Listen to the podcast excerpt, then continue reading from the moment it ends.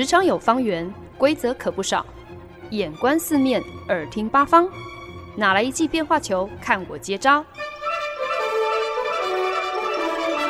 那些老外教我的事，和你 Easy Talk Easy Work。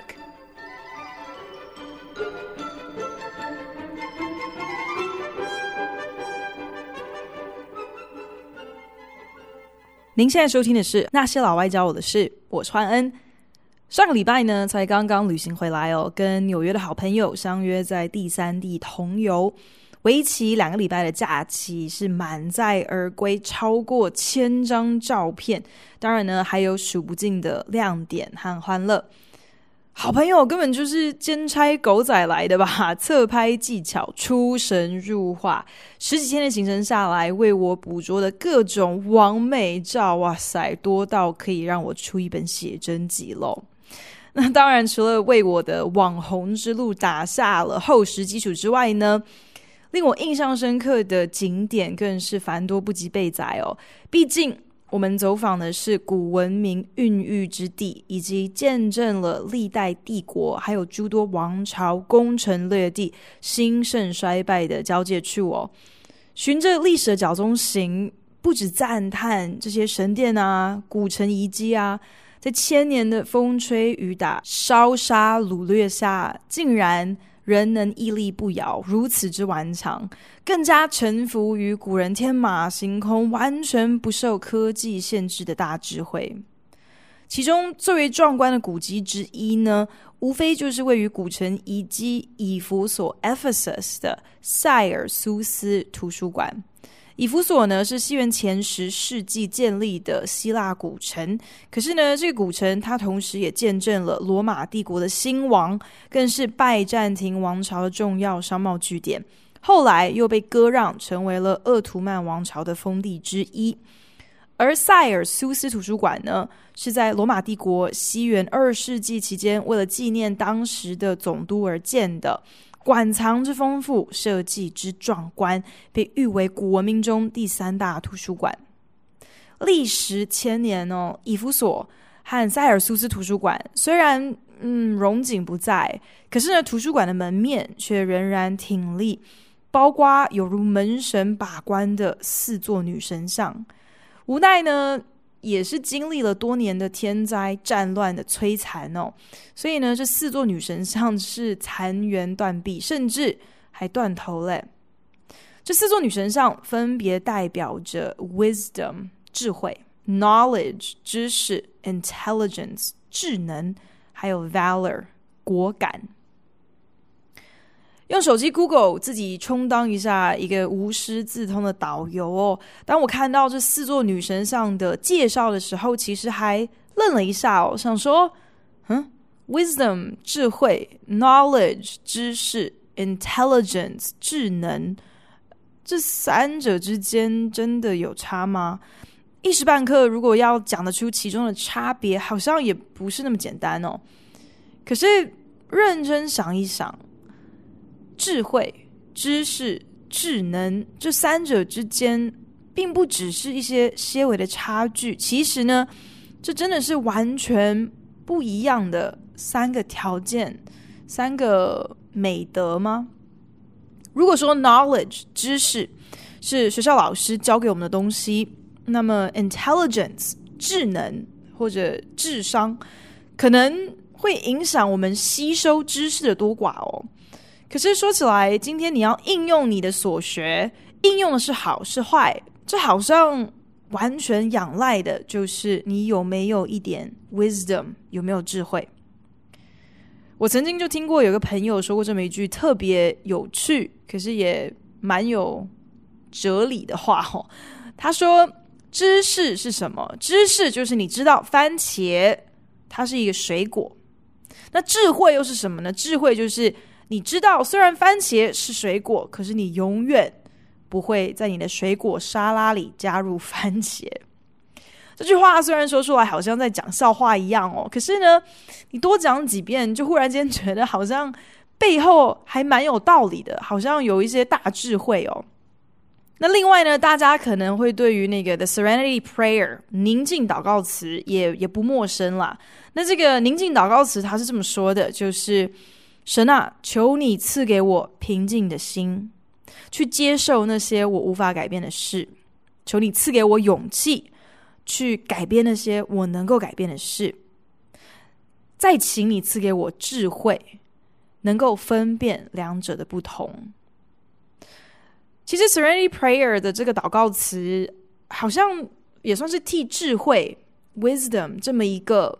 模棱两可，就是那种，如果今天你让我见识到了，我马上能够认出来啊，这个人是有智慧。可是，在那之前，我很难去具体的描绘智慧到底是一个什么样的特质哦。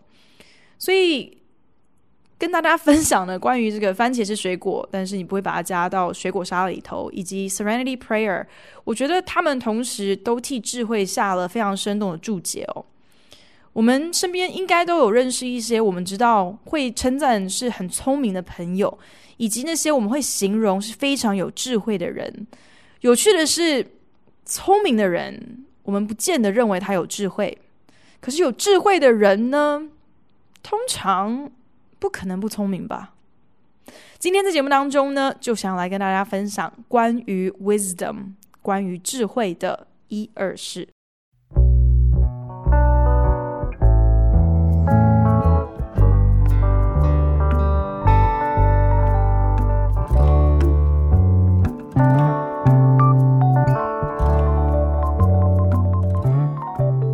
您现在收听的是《那些老外教我的事》，我是节目主持人焕恩。我们前脚才刚刚踏入旅馆中庭，老板就从接待处兴冲冲的跑出来迎接我们哦，一脸愁容的问我们说：“你们会说中文吗？”我跟好朋友才刚刚从伊斯坦堡搭乘清早的飞机抵达土耳其内陆的卡帕多奇亚地区。那我们为了省钱，所以就选择搭乘共乘的机场接驳专车哦。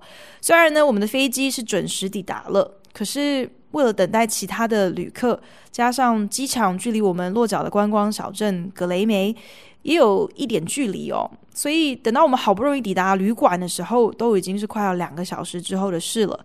本来还想说，如果可以一下了飞机就上车就赶到呃旅馆的话，说不定还赶得上当天的一个一一日游哦。结果当然两个小时之后才到，几乎都已经是中午了，自然也就错过了这个一日游出发的时间。那旅馆老板之所以如此的着急来问我们会不会说中文呢，就是因为早上的时候他的旅馆来了三个中国大妈哦，三个中国大妈。可勇敢的嘞，自助旅行远走土耳其，但是出师不利哦，在莫斯科转机伊斯坦堡的时候，竟然弄掉了行李。旅馆老板已经非常热心的帮他们跟航空公司联系协调了，可是就是因为大妈们不谙英语嘛，根本就没有办法沟通，也不可能告诉大妈说他们的行李虽然已经在莫斯科机场找到了。也应该是可以搭乘当晚的顺风机哦，飞抵伊斯坦堡机场。可是呢，问题来了，因为他们在莫斯科飞伊斯坦堡的俄国航空，跟他们在土耳其国内的航空公司并没有结盟的关系哦，所以行李飞到了伊斯坦堡之后呢，只能够用陆运的方式来寄送他们的行李。最快呢，可能也要两天的时间才有可能把行李宅配到他们手上。那至于到底应该是要宅配到哪里呢？还必须要跟大妈商量，因为也不确定他们后续的行程会在格雷梅这个小镇待多少天。那老板跟大妈们发现我还有好朋友中英文都通哦，都觉得哇，我们根本就是上帝派来的天使哦。大妈们更。有一点得寸进尺哦，直接邀约说：“哎，干脆你们跟我们一块，我们进城去，我们也得要去买一些衣服啊、日用品什么的啊。你们你们刚好一一起来，可以可以当我们翻译这样。呃，我们当然是三条线，尴尬得很哦。眼看一个小时又这样过去了，我们最后呢，只好就以啊哦，我们的呃房间好像整整理好哦，那那我们我们先先回房间放行李，先先休息一下哦，以这个为借口哦。”想说赶快还是走为上策好了，谁知道哇，中国大妈们脸皮之厚哦，可能遇到都会说中文的人特别亲切，还怎么样的，竟然也跟着点头称是，起身说啊，对啊，对啊，对啊，房间都整理好了，那我们一块去看看吧。我想说什么跟什么啊？你你你在这边给我坐好，是我我们要去我们的房间休息好吗？可是无奈我跟我的朋友各拖着自己的行李哦，所以行动上少一点敏捷，根本没办法甩掉他们哦。大妈们就这样紧黏在我们的屁股后面，一块挤入了我们的房间。从天花板到厕所到床都彻头彻尾的检视一遍之后呢，中国大妈们七嘴八舌的就开始问我们说：“嘿，你们在这边要住几晚啊？订房花了多少钱呢？”我俩含糊其辞哦，好不容易将大妈们请出房，这才松了一口气，调整一下行李，梳洗收洗，还不到二十分钟，忽然就在门后面听见其中一位大妈的呼唤哦。我跟我朋友真的是眼神中充满了惊骇，面面相觑，想说：“嘘，我们我们要出声，假装不在家，说不定大妈听没有人来应门，应该就会识相的离开吧。”谁知道这大妈真的是钢铁打的意志哦，在门外呼唤没用，就凑上前来敲门，敲门也没用，干脆就自己来开门呢。我跟我朋友两个人在门后，眼珠子瞪老大，真的就像是在看恐怖片常见的那个画面哦，就是那个带一点铁锈的喇叭锁，上下左右咿呀呀的这样转动着。最后真的没办法，只好叹一口气哦，干脆直接开门就范，看这个大妈到底是有何贵干哦。只见门外的大妈拿着手机，跟之前她在伊斯坦堡机场申办挂失行李的收据清单哦，跟我们解释说，哎，她其中一个旅伴有人有高血压，然后这个药啊，全都收在托运的行李里头，就说了这个人命关天啊，叫我打电话去跟航空公司解释一下，说不定他们动作可以快一点啊。嘴中呢还一直嘟囔着说：“啊，这次旅行就是特别的不顺，特别的不顺。航空公司都是会处理的，怎么可以要等这么久才能拿到行李？”面对着只身在外、语言不通、求助无门，所以呢是对我们纠缠不清、理直气壮的这三位中国大妈，到底应该如何来应对呢？这也是一个需要一点智慧的考验。土耳其内陆的 Cappadocia 卡帕多奇亚区，以热气球赏日出的行程是最负盛名的。我和好朋友呢，早早就定了行程。听说热气球公司隔天清晨三点五十分就会到旅馆来接人哦。所以呢，我跟好友在前一天晚上呢，就决定我们一定得要九点钟就躺平在床上哦，否则隔天肯定会呈现一个行尸走肉的状态。谁知道呢？晚上九点前，房间电话忽然响起哦，接起来才发现，原来又是旅馆老板打来的求救电话哦，说，呃呃，这个中国大妈再一次出没在接待处哦。我想说，算了算了算了，就好人做到底吧。所以呢，亲自跑了一趟接待处哦，才发现。原来呢，这会儿大妈乔不拢他们在格雷梅后续的观光行程哦。本来说好是三个人隔天要搭热气球的，现在忽然之间又变成另外一个人，所以想要取消。那替旅馆老板翻译跟大妈解释说，现在是卡帕多奇亚的旅游旺季哦，你你现在出发前要做热气球前不到二十四小时就要取消行程。这没有办法取消的，你的钱还是得要全额照付。听到这句话，大妈是吹胡子瞪眼睛说：“哪有这种事啊？钱都还没缴的，怎么会有不能取消的道理？还要付全额？这、这、这、这不是无赖吗？这……而他们呢，后天又安排了一个一日游哦。旅馆老板特别紧张。”就很害怕说这个一日游安排要爬山啊、健行啊、钻地洞、看地底穴居城市这样的行程，大妈们应该体力无法负荷，会吃不消。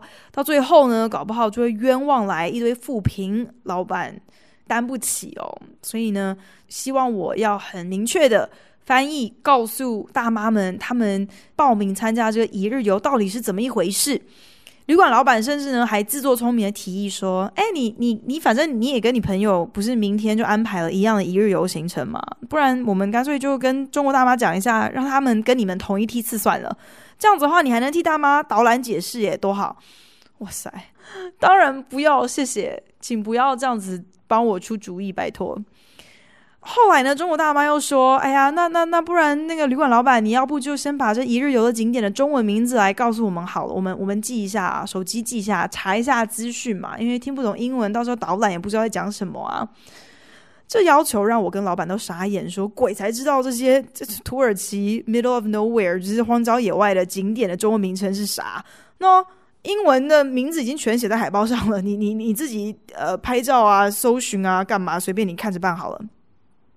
老板这我又好气又好笑，告诉我说：“我跟你说，我有第七感，不是第六感哦，是第七感 （seven sense）。你有 seven sense 吗？我用第七感跟你打赌，赌上我十多年的旅游经验，告诉你，明天早上这几位老太太肯定又会回过头来反悔，要改行程，要取消这个，取消那个，加入那个，加入这个。我没办法哦，不行哦，你一定要跟他讲清楚哦，现在即刻马上就要做决定。”哈。于是呢，就这样子又跟大妈们还有旅馆老板耗去了一个多小时。旅馆老板还算上道啦，当天晚上就送了一瓶红酒到我们的房间里哦，当做是我们充当临时翻译官的谢礼。虽然根本完全没有能够按照我们原定计划九点钟就躺平入睡哦，可是睡前竟然还能够免费小酌，就当做是助眠喽。就着红酒，就跟朋友聊起了当天和这群中国大妈这段莫名的奇缘哦。一方面真的是打从心底佩服这三个中国大妈，半句英文都不会，还这么勇敢，自顾自的跑出大老远来到这边自助旅行哦。帮他们乔行李抵达伊斯坦堡之后，到底应该要寄到哪去的时候，见到他们拿出了一张精心规划的行程表。哪天去哪里住哪间旅馆，住多少天，要搭哪班车，都清清楚楚的记录在纸上。可是如果说规划旅行是 knowledge 是知识的组织，那我想要记得要知道，把重要的药品随身携带，不要锁进托运行李当中。这应该算是嗯。应该算是 intelligence 吧，就是一个有没有智商的表现，又或者说智商更具体一点解释，应该就是有没有在认真思考啦。你有没有带脑袋出门嘛？心中钦佩归钦佩，当然也想到说，诶，自己到了他们那个年龄，真心希望仍然能够跟他们一样勇敢冒险，这样子绕着地球趴趴走。可是也忍不住就大翻白眼哦，觉得人。你要量力而为啊！可是，与其说我在跟他们互动当中是展现了任何高度的耐性来应付他们，来帮助他们，倒不如说，其实我自己真的很希望，如果哪一天我也不幸遇上类似的鸟事，在语言不通的异地弄丢了重要的东西，完全不知道该怎么办才好的时候，多希望也能够遇上愿意停下脚步，把我的事当成他的事。来帮我一把的人，可是毕竟自己跟朋友也正在旅行嘛，如何不让举手之劳最后变成鞠躬尽瘁，甚至可能还影响了自己的行程？需要的何尝不也是一点智慧呢？隔天，中国大妈按照原定计划搬去了另外一个旅馆。他们因为有一个旅伴临时没有能够加入他们的旅行，因此呢，多订了一间房。本来竟然还盛情邀约哦，要我们跟他们一块搬过去。我想，听众朋友应该也绝对会同意，在这边直接拒绝大妈，这就无关智慧、智商或者是知识了，完全是一个有没有尝试的问题。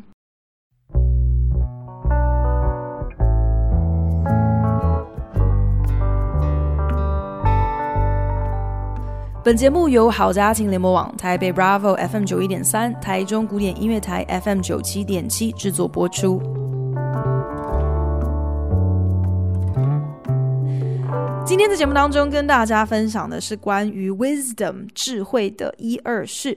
节目内容呢，其实很多灵感来源呢，是因为自己刚好跟好朋友去了一趟希腊还有土耳其玩。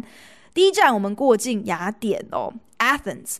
那早就耳闻很多观光客对于雅典的评价是非常非常的不怎样的，就觉得哇，雅典就是一个特别丑，然后什么都没有，只有这边一堆那边一堆千年石头堆的一个又脏又老又旧的城市哦。可是雅典好歹也是民主的摇篮，曾几何时呢，更是古文明汇聚之地哦。或许那些对于雅典极度失望的游客，如果他们行前可以多花点时间，多搜集一些 knowledge，多搜集一些知识，多了解一下希腊神话跟那些希腊知名哲学家们的故事，说不定呢，就不会觉得这个城市拥有的只有成堆的石头了。Athens，雅典。顾名思义呢，是以智慧女神雅典娜 Athena 为名。传说呢，好色的天神宙斯某一天看上了海洋神女莫提斯，死缠烂打的追求人家哦。莫提斯贵为机智还有计谋的女神，多次以变身术回避化解了宙斯的纠缠。可是呢，宙斯同样神通广大哦。莫提斯不管他变成了什么，逃到哪去，宙斯是追到天涯海角。最终，莫提斯实在是奈何不了宙斯哦，总算是从了他，甚至还算得上是宙斯的原配呢。可是啊，不久之后就有神谕预言说，莫提斯将会生下两个孩子，一个女儿，一个儿子，而小儿子有朝一日将会推翻取代他的老爸。哇，这个预言一出来，让宙斯是在意的不得了，欣赏绝对不能够让这件事情发生哦，决定先下手为强，所以呢，就用计让莫提斯变身成为一只苍蝇，然后趁机就把莫提斯吞进肚子里去了。宙斯沾沾自喜，想说哇，总算可以高枕无忧了，真是除去了心中大患哦。但是却万万没有想到，其实这个时候呢，莫提斯已经有了身孕。莫提斯呢，在宙斯的肚子里也没闲着，忙着替他腹中的孩子日以继夜的打造着军装铠甲。某一天，宙斯头痛欲裂，什么方法都不管用，实在是束手无策了，只好呢，赶快把自己其中一个儿子叫来哦，叫这个赫菲斯托斯。赫为什么要叫赫菲斯托斯呢？因为赫菲斯托斯是火与工匠之神哦，手持巨斧不离身。这下宙斯头痛的是苦不堪言，所以一声令下，要赫菲斯托斯抡起他的斧头，往自己的脑门劈下去。这斧头一起一落，没想到竟然从宙斯一分为二的脑袋中蹦出了一个英姿焕发、全副军装的女战神。这。就是 Athena 雅典娜诞生的神话故事。说起来呢，不知道是不是也是在暗讽说，有智慧的人特别让人无奈头疼。雅典娜，她可以说是希腊神话中十二众神里头人气最高的女神哦，不仅是智慧女神的象征，更是。一代女战神，几乎所有的大神小神都曾求助于雅典娜，请她指点迷津哦。就连雅典娜同父异母的弟弟，十二众神当中的战神阿瑞斯，也都不是雅典娜的对手。这就是为什么呢？如果你要识别雅典娜，最简单的方法呢，无疑就是从她的一身头盔战甲，以及呢她的神像脚边。呃，或是石柱上头常常会雕呃一些猫头鹰，来判断说啊，你眼前的这个雕像应该就是智慧女神或者是女战神。那或许呢，有智慧的人呢，多才多艺，好像也是蛮天经地义的哦。所以啊，雅典娜同时也是纺织还有手工手作的女神。可见得希腊人对于雅典娜的崇拜不在话下哦。除了直接将整座城市都以她为名之外，更盖了专门祭祀侍奉她的帕德嫩神殿，也就是雅典的一个最知名、最重要的观光景点。可见得希腊人当时对于智慧到底有多么的向往，付出多少的心力来追求。或许正因为如此哦，雅典出现了许多伟大的思考家，还有哲学家。那他们吃饭的工具呢？除了一张口沫横飞都不会口渴的嘴，当然还要一颗不停止思考的脑袋。说起古希腊的智者呢，第一个想到的肯定就是苏格拉底喽。哲学史的发展还有演化，可以以苏格拉底的出现作为分水岭，足见他扮演怎么样一个举足轻重的角色。在苏格拉底之前呢，大家在乎的、讨论的都是宇宙万物变迁的各种空谈。等到苏格拉底之后呢，哲学重心终于重新回归于人以及人的思想思考。苏格拉底最为感兴趣的就是每一个人对于一件事情不一样的观点。讲课授业的时候呢，不管学生人数多寡，苏格拉底都坚持要一对一，透过质询、透过反问他的学生，就是要问出来你自己。有什么样子的想法？问出你独立思考的潜能。也因此呢，我们到今天常常会听到说，诶，什么知名学府的气管硕士专班啊，或者是法学院，他们是采用所谓的苏格拉底式的教学方法哦。这个意思呢，就是这个课程是以一个一对一问答讨论的超高压、超深度对谈的模式来进行。又传说某一天哦。苏格拉底有个好朋友，气喘如牛的在大街上把他拦了下来，说：“苏格拉底，我我有件、呃、很重要的事情，一定要告诉你。可是我又不知道该不该说。”苏格拉底冷静的很，就问他说：“好，那我问你三个问题。第一，你今天要告诉我这件事情是一件好事吗？”朋友说：“诶，嗯，不是。”苏格拉底点点头，再问：“好，那第二，这件事情你百分之百确定是真的吗？”朋友想了想，说：“诶，呃，嗯，我我我其实也是从 别人那里听来的啦，所以也也也不能说百分之百一定是真的哦。”苏格拉底点点头，再问：“好，那第三，这件事情我知道之后，对我会有任何益处吗？”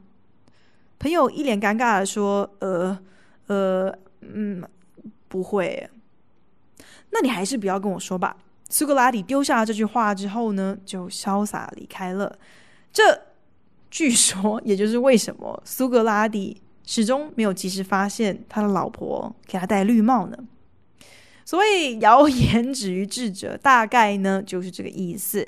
虽然说呢，苏格拉底问这三个问题，即便是如今都可以是呃终结谣言、终结八卦非常靠谱的三大原则。可是呢，有智慧的人虽然能够消灭谣言，但是是不是真的可以完全回避掉倒霉吃鳖遇人不熟呢？我想今天不管是再多的智慧，你结束到了，有的时候也是难逃一劫啊。而聪明与否，跟有无智慧，这本身好像又没有什么太直接的关联哦。我想大家一定也都听人家说过，就是我吃的盐比你吃过的米还多这么一句话。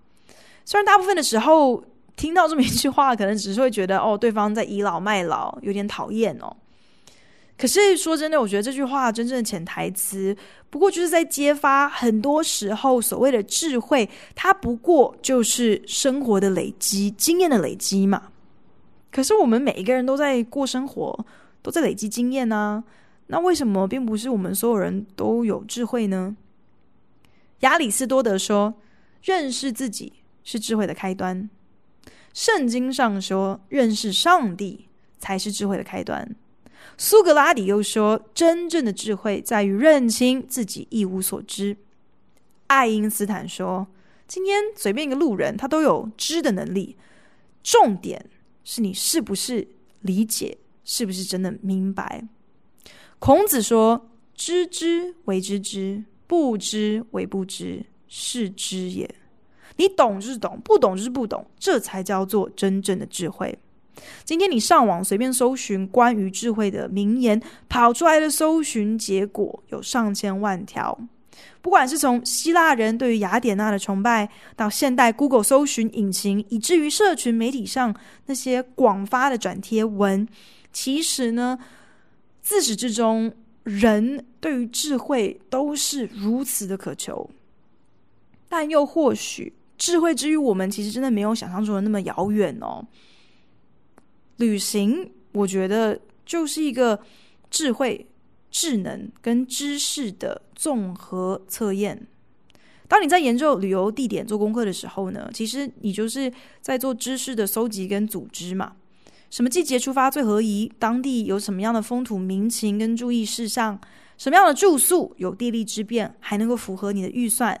这些问题基本上只要你肯下功夫、肯做足功课，都不难回答的。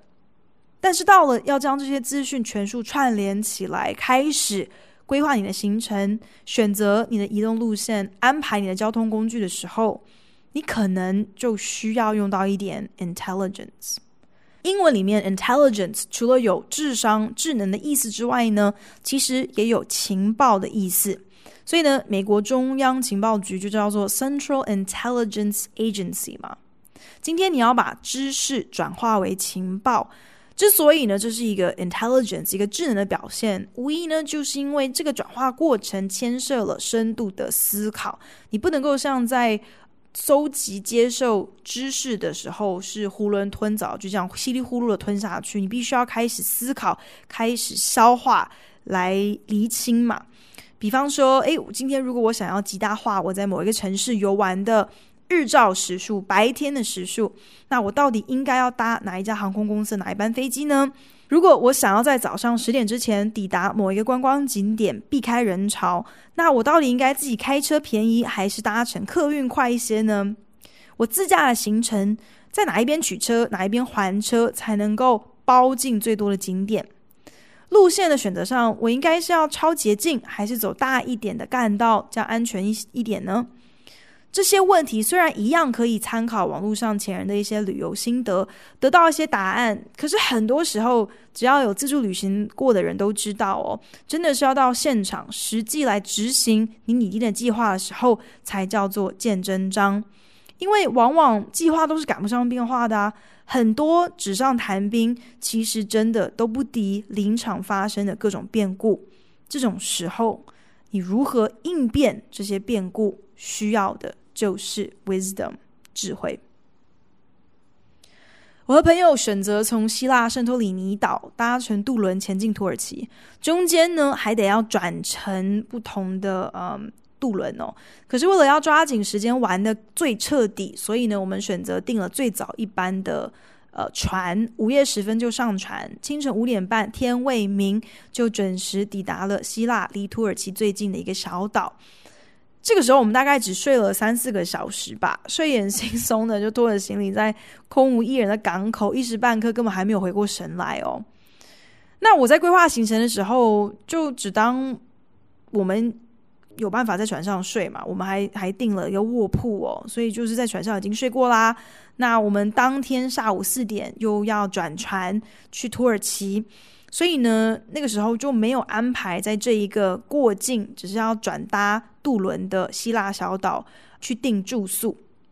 可是现在是凌晨五点半，看着朋友呆滞的双眼，拖蹭着看起来格外沉重的脚步，连叫他的时候，他半半会儿都没反应。我心想：哇，失策，失策。再周全的资料搜集，再缜密的行程规划，我竟然忘记考量到，我们已经不是什么十几二十岁的小女生了耶，不是年轻人了，我们体力上是负荷不来的。如果说当下我们反正随便找一个港边的板凳坐着看日出啊，充当一下流浪汉，就地在路边昏睡一两小时，甚至等到咖啡厅八点九点好不容易开门了，跑去猛灌咖啡，好像咬牙也可能是可以挺过睡意的。可是都多大年纪了，干嘛这样子跟自己过不去啊？有没有需要这样子克难哦？这个小镇虽然呢，乍看之下好像特别的静谧单纯哦，真的很难想象在这样的一个古迹林立、鸟语花香的乡下小地方，有没有可能这个石板步道转个弯就会撞上一个怎么样的凶神恶煞？可是，哎，毕竟现在是凌晨六点钟，现在那个时候的光景，根本可能不足以没有任何的参考值嘛，根本就搞不好太早了，坏人都还没有出门干活嘞，所以还是不要冒这个险，没有必要这么狼狈露宿街头嘛。所以呢，这个时候就很豪气的跟好朋友说：“走，我带你去开房间。”我想呢，智慧其实就是凭经验做出正确的判断，智慧有的时候呢，也是要识相点。能够搜集当下即刻的一些讯息跟情报，做出合理的决定。智慧更重要的是，特别是在你面对不是那么理想的窘境的时候，适时的挤出一点幽默，好来化解眼前的尴尬。